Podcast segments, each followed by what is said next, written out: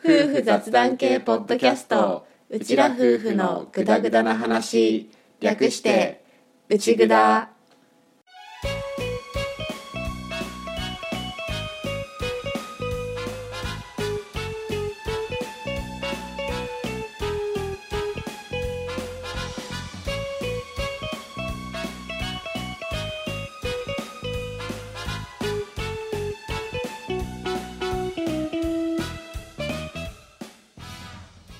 内ぐだはリビングでの雑談を垂れ流すをコンセプトに家庭や仕事その他諸々について話しているネットラジオ番組です。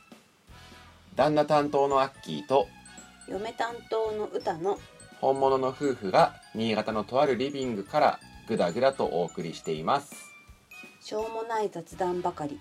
勘違いや言い間違いの宝庫なので適度に聞き流しながらグダグダ話をお楽しみください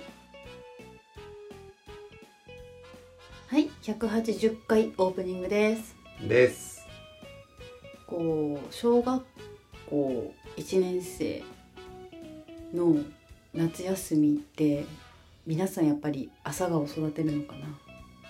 ひいさんの話？ええ朝顔育てたと思うね、やっぱ周りね SNS とか見ててもやっぱり朝顔の話題出てくるからそうなのかなと思うんだけどまあひいさんの学校は夏休みの初めに親が学校まで行って朝顔をお家に持って帰ってくださいね。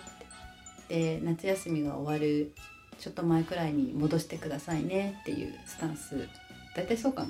なんだけどまあ我が家にいたひいさんの朝顔さんちょっとね窓のところにあるネットにネットの近くに置いてちょっと成長を見守ってたらまあくるくるくるくるネットに絡まりまして。でこの間私持ってったんだけど。言い方がおかしいだ 今言い方おかしかったでしょ。あれ？なんか偶然絡まってて困ったぜみたいな感じで言ってっけど 完全に絡めるためにあそこに置いたでしょだって。ちょっと伸ばしてみようかなと思って。いやねなんかね窓から見る限りではすぐ外れそうだなと思ってたんだよ。で忘れないよ。するだよ。そうだからあーうまかったなーって思って。でいざ持ってこうと思ったらすっごいなんか一本がこうくるくるくるくる絡まってるんじゃなくてそこにさらに別のつるもこうくるくるくるくるなんか螺旋状にこう絡まっててまるで DNA のようだとか思いながら。本当に本当に本当に思った本当に思った。本当に思った。これ東京の今今大丈夫大丈夫本当に。なんか一本で絡まってんだったらすぐくるくる取れるんだけど途中まで一本だったのになんかさらに途中からなんか別の細いつるがなんかさらになんかねじれるようにこう絡まってて「いやマジかよ。マジかよ」ってこう一生懸命外してたんだけどなんか見かねたご近所のママさんが手伝ってくれたりとかして 一生懸命外して「やった終わった!」って言って「じゃあ学校持ってこう」って言って子供たち連れてみんなで行ったんだけどさなんか急にね腕が痒くなりだしてでプツプツプツプツ赤いのができてでなんだろうなんだろうと思ったんだけど多分つるにあるトゲ？葉っぱかつるかわかんないけど朝顔のなんかチクチクが刺さってなんかバーって湿疹みたいになったんだと思うんだよね。あれなるんだね。いやまあ植物を舐めないでいただきたいっていうのとあとさっきのあたりから歌がもうヒートアップしてジェスチャー交えの大立ち回りぐらいの感じで喋ってるから俺これ後で歌の声だけ避けなきゃいけないやつだなって思いながら。聞いてたごめんなさい。ついついこう手が出ちゃう。でまあ持って帰ってなんか一生懸命洗ってでもやっぱしばらく洗ったらかゆみはなくなったんだけどプツプツは残っててあーどうしようかな冷やそうかななんて思いながらちょっと放置してたらいつの間にか湿疹も消えてた、ね、まあ俺も割とすぐなるからうん。うっかり芝生に寝転んだ日には 腕とか結構痒くね。なる。芝生はやばいよね。そうだからちょっとねあと2年後に今度フーさんの朝顔がやってくるからちょっと忘れないようにつるの対策とこのチクチクの対策とちょっと頑張ろうかなって。朝顔は1年だけなの？1年だけみたい。2年生は野菜だって。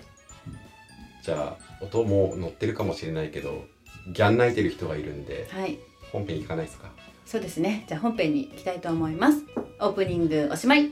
おしまい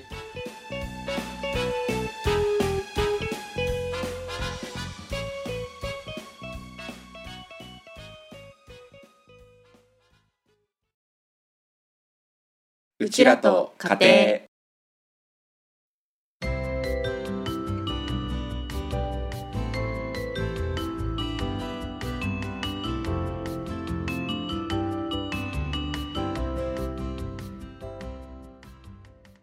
はい家庭ネタのことを話すコーナーです。です。今回ははい。今年のスタジオさんでの家族写真を撮ってきた話。はいをしたいと思います。わーわー。え？わーわーパチパチ。ヒューヒュー。えっと えっとインスタグラムの内ぐだアカウントをやってたりしてセルフタイマー家族写真とかは撮ってる家族なんですけどそれとは別でスタジオさんで年に1回はまあちょっとしっかりめに家族写真を撮るようにしていて格好はもう普段の私服普段着のままやってるんだけど、みんなで、まあ、お店で撮ってもらうっていうのをやっていて俺が子供とか子供と歌とかそういうのを撮ってるのともさらに別で、まあ、ちょっとしっかりめに家族写真を年に1回は撮ろうねっていうのをやっていてうん。それを今年もやってきたっていうことでも話してみようかなと思います。はい。それでこれももう始めて今年で5年目？うんそうだね。なんだけど、うん。まあ、5年前から格好で、まあ、そんなに厳密にきっちりやってるわけではないんだけど一応格好のコンセプトみたいな統一してやるようにしていて、1年目がモノクロ。そうだねモノクロで2年目がカーキ、うんうん。まあ、カーキの服をどっかに入れるっていう。うん。カーキ。3年目がネイビー。で4年目がデニム。デニム。でやってきてで今年5年目うん。の今回ははい、モノトーン。まあ、モノクロ戻戻ってきました。陽が生まれて予定していた家族のメンバー全員が揃ったから原点回帰でうん。モノトーンに一回戻して今年は撮るっていう風にしていてうん。だからあれだよね。12年目がヒーフーしかいない4人で撮っていてうん。34年目がミーが加わっての5人。うん。で今年5年目でヨウが加わって6人全員。ねで撮るっていううん。のをやってきた。やってきた。やってきて。やってきて。やってきて。やってきて。いやなんかふね今年は服装のコンセプトどうしようって話をしてじゃあ原点回帰でも、ね、モノクロにしてみようかって落ち着いたはよかったんだけどさ。タンスを漁るとさ意外や意外子供たちないなって。ないなこれな。ってちょっとなっちゃって。なんかね火風はまだかろうじて作れたんだけどミーヨーだと特に黒かな。黒がやっぱり圧倒的になくて。でどうしようどうしようって思って。しかも夏服限定だからね。そうそう、夏に撮ってるから。うん、最初の第1回目の時は初夏くらい、うん。夏ではなかったんだよね、うん。もう少し涼しい時期だったから、うん、長袖着て撮ってるんだよね。そうそでももう2年目からは夏っぽい感じ、うんうん。2年目からだっけ？3年目からだっけ？3年目の気もするけど。そうだね。ちゃんと夏ってなったのは多分3年目とかだけどでも2年目ももうなんかちょうど夏に入りかけくらいのねとりあえず徐々にこう夏に近づいてってたから、で今年ももう夏だったから、うん。完全に夏服の中からモノクロモノトーンうをん、選ぶっていう、そう。いやこれ無理ゲーだわって思ってどうしようかなって悩んでたら無意識に子供服専門店みたいなとこ行ってたよね。安いで有名なね。いや俺それ知らない あれどうしようどうしよう。えん。俺普通にモノトーンいけるよって言われた記憶しかないんだけど。そういけるよって言ったんだけどいけると思ってた者たちが特にねあの陽さんの方だね。あったこの服あったって思ってたやつがもうあのたあそうだ。ミーさんにボロボロにされてもう捨てたんだっていうのが いくつかあって。これはちょっとうんってなっちゃってどうしようかなどうしようかなあれ？いつの間にかなんかお店に来てる。あ安い。あかわいい。ってなっちゃいました。それで買ったのが？えっ、とえっ、と「風みよう」の下の黒いやつでしたね。だったらもう陽のトップスも白で買えばよかったと俺は思う。今もトップス白で買えばよかった陽のトップスが白は白なんだけど黒の水玉うんうん。なんだよねドット。ドットね。ドット柄でまあまあいいでしょうってことになったんだけど、うん。その時俺買いに行ったこととかも全然知らなくって ある中で全部揃えてると思っていたからまあまあいいでしょうって言ってたけど 今の話を聞いた上でになってくると、えじゃあもう普通に白のトップス買えばよかったんじゃねってちょっと思うよね。ちょっと思っちゃうよね。いやこれがねみーさんがないだったらね用も着れるしと思って買ってたと思うんだけどまあまあまあいけるかな？ドットでって。1年目の時にフーが着てたドットなんだよね。そうだね。1年目の時はさっきも言った通りまだそこまで厚くはなかったからフーはそのドットの下に黒のロンティーを着てっていう服装をしていたんだけど、ドットの？うん。実はまあフーも着てたものでまあ原点回帰って意味ではいいんじゃないっていう ね。ので落ち着いたんだけど、うん。ただ買いに行ったのは知らなかった。明かされる真実。そうだよね。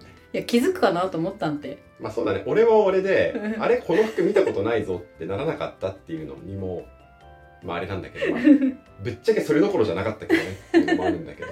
そうだね。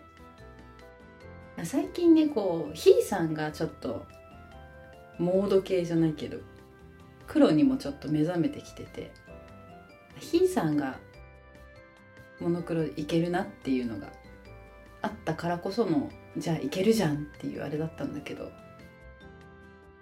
うんちょっと甘かったな。ってことはフーに至ってはトップスもボトムスもなかったってことね。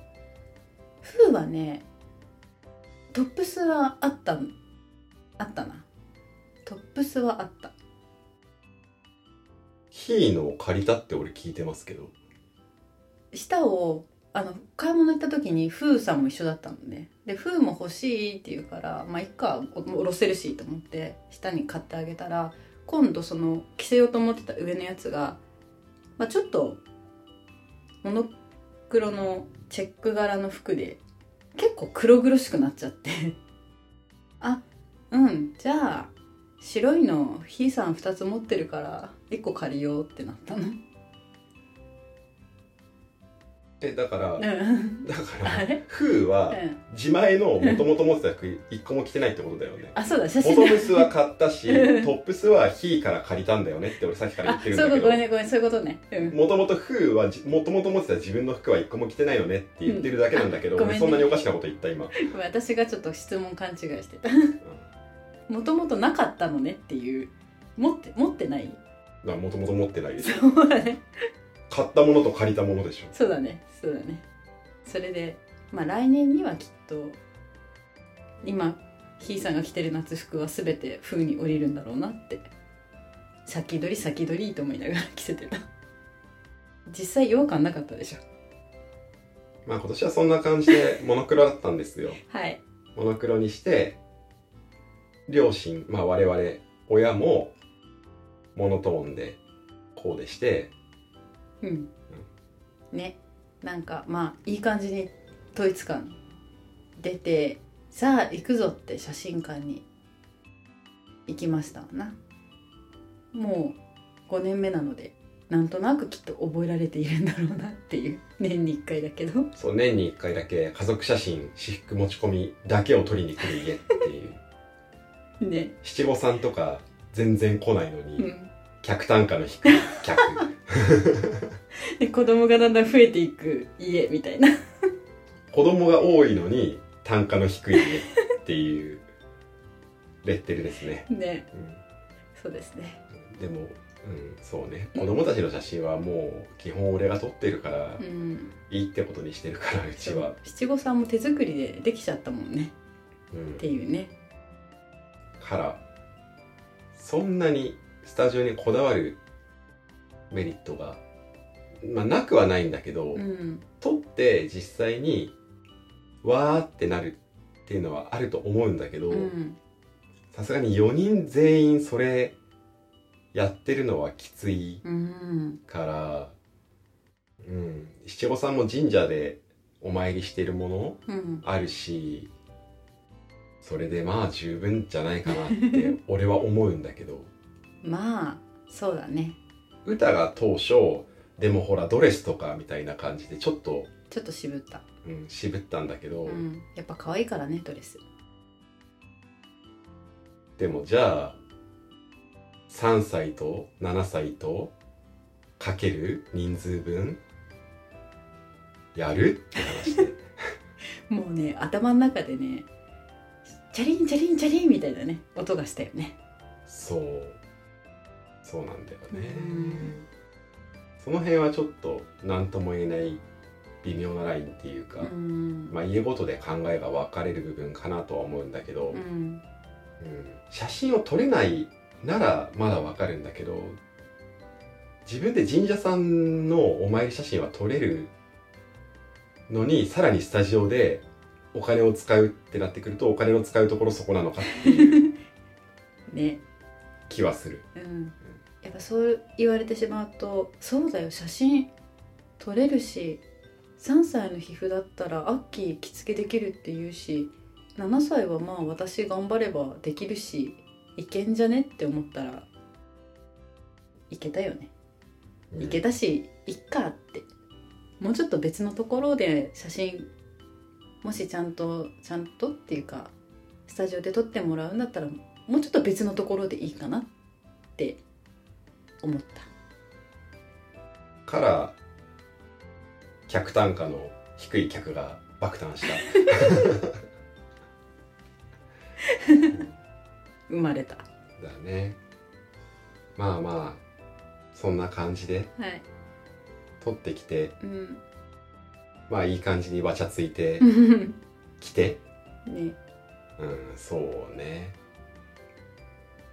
ミーがやっぱりなかなか思う通りに動いてくれないから、うん。もうスピード勝負でささっと撮って。うん。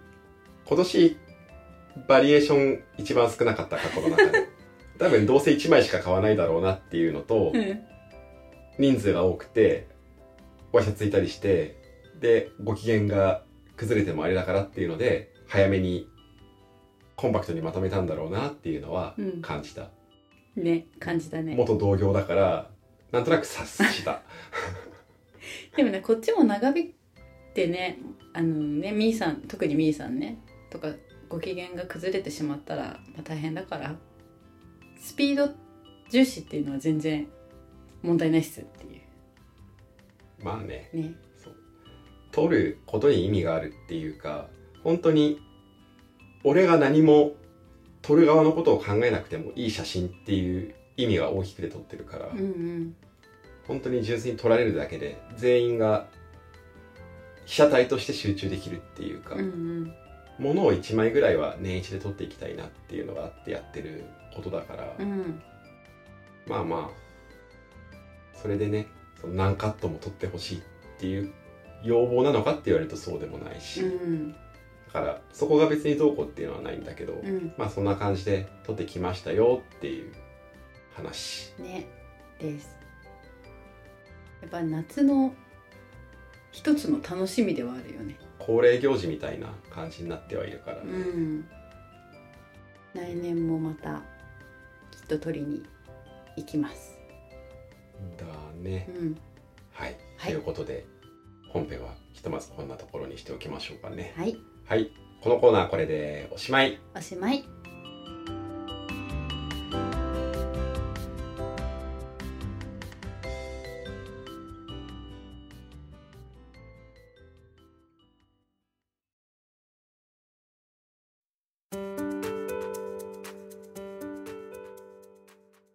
はいエンディングです。です。ということで今回は今年のスタジオさんでの家族写真撮ってきたよっていう話をしたんだけど、うん。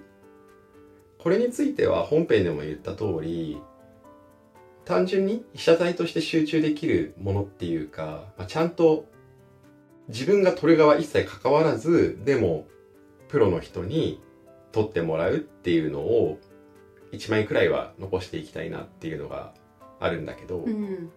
それと別で単純に俺がちょっとこう業界研究みたいなうん。感じで言ってるところはあって、うん。俺はもう多分今後スタジオで撮ることは可能性はかなり低いと思うけど、うん。それでも元スタジオだったし今全部自分でスタイルとか接客とかうん。やってるから、どういうふうにこう案内されるのかとか撮る時どういうふうに声掛けされるのかとかうん。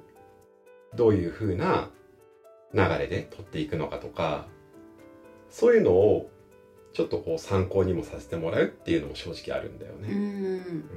ただ行くと感じるのは、まあ、忙しいんだろうなっていう感じ、ううん。ん。すごいわかるから自分も同じような環境にはいたからさっきの話じゃないけどいろいろと察してしまうところもあって、うん。うん。子供たちの呼び方とかね。あやっぱり4人いると覚えるの多分大変だろうからもう名前の一文字目に「ちゃん」をつけるっていうやり方を今回の担当してくれた人はしていて、うんまあそうなるかって思ったりも確かに。しつつ、ううん。ん名前をね子供の名前を覚えるっていうのは結構やっぱりあるから、うん。間違えるとすごく失礼だからそうだよね。気を使ったりとかもするし、うん。うん、でもまああれだったね。行ったいつも撮ってるスタジオさんは基本的には2人体制でうん。撮ってくれるとこなんだけど、1人がカメラにほぼ集中して1人が怪しにほぼ集中するっていううんうん。やり方で見てるとああやっぱりそっちの方が楽だろうなって思いながら 全部やってる身としてはね。そうだね。あやしながら撮ってみたいなね。うちはねうちはっていうか俺の場合はいたスタジオがスタジオの頃からもうカメラも怪しもどっちも一人でやる時が割とあるみたいなうん人手不足スタジオだったからあれなんだけどやっぱ二人だと分担できるといいよなってうん思うよね。まあね。確かに。怪しって結構体力使うしね。それでいてやっぱカメラ撮るのも集中力っていうところできっと体力消耗してるんだろうなって思うし。一人でやるのはやっぱりそれでお客さんをたくさんさばかなきゃいけないってなると相当きついだろうなって思う。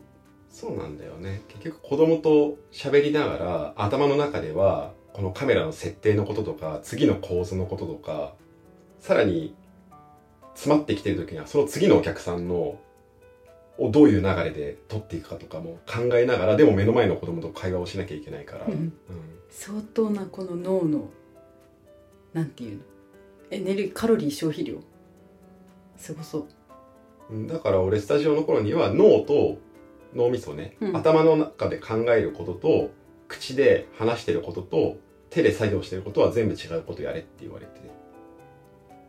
うだおったからなるほど。だから子供の着物直しながら口では子供と打ち解けるための世間話をしながら、うん。頭の中ではその次の撮影の、まあ、その子の次の場所でのうん。セット内容どうしようかなとかを考えてるからあー。鍛えられたのはすごいあるなっていうのは同時並行。マルチタスク。に近い感じそういうのってあれだっけ？男性脳より女性脳の方が得意っていうやつだっけ？あれ？違ったっけ？いや確かそうだよね。だっけ、うん、なんかでもあるよね、うん。そのシングルタスクとマルチタスクどっちが向いてるみたいな、そうそう。確か女の人の方が得意みたいな。あそっか。だからアッキーの脳みそっていい感じに半々なのかな？鍛えられた。話今ここで始める。あごめん。ふと思った。うんうん。まあまあまあって感じで、うんあとうちの今年撮った家族写真にも関係するんだけど、うん。基本スタジオはお客さんから要望がなければなるべく同じセットでは撮らないようにするからうん過去に撮ったことのないセットでうん。撮るっていうのが結構あったりするから、うん。その毎年同じ必ずここで撮りたいんですっていうのじゃない限りはね、うんうん。マンネリ化しないようにいろいろ変えながら撮っていくっていうのがあるから、うん。今回も聞かれたもんね。ね。撮影に対して要望ありますかって言ってでもそんなにはないですねって言ったらじゃあまあ同じセットじゃないような感じでみたいな、うんあそれでいいですお願いしますって。うんね。初めて初めて？っうん。ていうか子供が一人増えたんでいい感じに撮れると嬉しいですみたいなことを言って。ね。やっぱスタジオ1年ごとに行くじゃない？ちょっとずつやっぱりセットも変わってたりはするけどね。それでも全く同じ場所でそういえば撮ってないなっていうのは思う、そうだね、うん。あとは同じ場所で撮ったとしても撮り方を変えたりとか、うんそういうのでバリエーションはやっぱり出すうん、ね。感じかな。うん。うん。やっぱちゃんと確認してくれてるのかなって思うと単価の低い曲爆弾してごめんなさい。だから単純にそういう俺の業界研究的なうん。意図も少しはあるんだけどね、うんうん。実際行ったらセットの内容すげえ見ちゃうし、うん。他のお客さん撮ってるのとかいたら、やっぱりさりげなく見ちゃうしカメラ見るしレンズ見るし、ね声かけの仕方とか全部見るし、っうん。ていうのはあるかな、うん。自分だけでやってるとねもうどんどん自分のやつだけになっていってそれはそれで別に自分のやり方でいいかなとは思っているんだけどただ他のいいやり方とかあったら取り入れたいって思うし、うん。単純に視野が狭まらないようにっていう意味でっていうのもやっぱりあってそうだね。で本編で言い忘れたけど毎年それプリントしてもらってそれを額に入れてどんどん飾っていってるっていう、うん。過去の回で言ったことがあると思うんだけどうちは階段にギャラリーみたいになっていて階段の下の方から古い写真っていうか昔の写真から順番に階段登っていくのに従ってどんどん新しい写真に流れていくっていうちょっとギャラリーチックにしててうんでそのスタジオさんで撮ってる最新の家族写真だけは1枚リビングに飾ってうん。で毎年入れ替えてリビングが終わったら階段に行ってっていう風にしてるんだけどうん。他にも俺が撮った写真も飾ったりしてるし、ね。うん、それがまあ今年も増えましたよっていう感じ。はい。はい。写真選びがやっぱ難しいねって思う。そうだね人数増えるとねこっちはこの人いい顔してるんだけどこっちはこの人がいい顔しててあうんみたいなね。なかなかね全員綺麗にガシってうん。揃うの難しいからね。ね。うん。どうしてもちょっと若干消去法妥協出てきちゃうよね。なんとなくみんながいい顔してればっていう感じになってきちゃったかなっていうそうだね。本当にもう本気出すなら、うん。うちの子供の構成だと怪しが一人じゃ足りないんだよね。確かに。陽の笑わせ方とひふみの笑わせ方が違うんだよやっぱり。赤ちゃんは赤ちゃんの笑わせ方があるから、うん。赤ちゃんの笑わせ方をやってしそっちだけに集中してしまうと上が笑わないし上だけに集中してしまうと下が笑わなくなるから、うん。本当に全員を笑わせにかかるんだったら最低でも怪しが2人なるほど。必要。だからカメラを固定してカメラマンも怪しに入るか、うん。もしくはもうカメラとは別に怪しが一人ずいて3人体制とかじゃないと全員笑わせに行くのは正直きついけどうん。そこまで人を回せるかって言われると厳しいっていうのもなんかいろんなところが 察してしまうっていう。なるほどね。嫌な客だね。まあまあまあね相手にお店の方に気づかれてなければな何言っても何を思ってもいいと思うよ。別に気づかれてたら気づかれてたでいいんだけどねって思ってるけど。確かに。いつねお店の人がアッキーの正体に気づくもしくは気づいてるのかなって考えるのも楽しいんだよね。まあでも気づいたとしてもわざわざそんなに言ってきたりもしないと思うから、ううんんまあまあそこはね。あれなんだけど、まあそんな感じではい。今年も一枚家族の思い出撮れてよかったなって思うからセルフタイマー家族写真も始めたけど、うん。やっぱりあれはどっちかっていうとこうみんなで写ってることに意味があるみたいな写真で、まだまだみんなで目線揃えてカメラの方を見てみたいないわゆるしっかりめの写真にはなりづらいものではあるから、まあ、それはねやっぱりプロの力も借りて子供たちが付き合ってくれる限りは毎年残していけたらなっていうふうに思ってますね。そうですね。はい。そんなとこですかね。そうだよね。はい。ということで今回も聞いていただきましてありがとうございました。ありがとうございました。次回もぜひまたグダグダ話にお付き合いください。お願いします。今回もこれでおしまい。おしまい。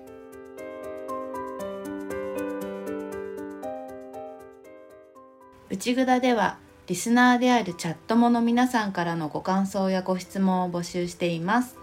番組紹介のページに受付フォームがありますのでぜひ気軽にお寄せください。またツイッターもやっています。フォローコメント大歓迎です。ツイッターアカウントは、アットマーク UCHIGUDA アンダーバー RADIO アットマーク内ぐだアンダーバーレディオです。ハッシュタグ内ぐだでぜひつぶやいていただけたら嬉しいです。うちはカタカナぐだはひらがな。の内ぐだですお便り待ってます。ではでは。また聞いてね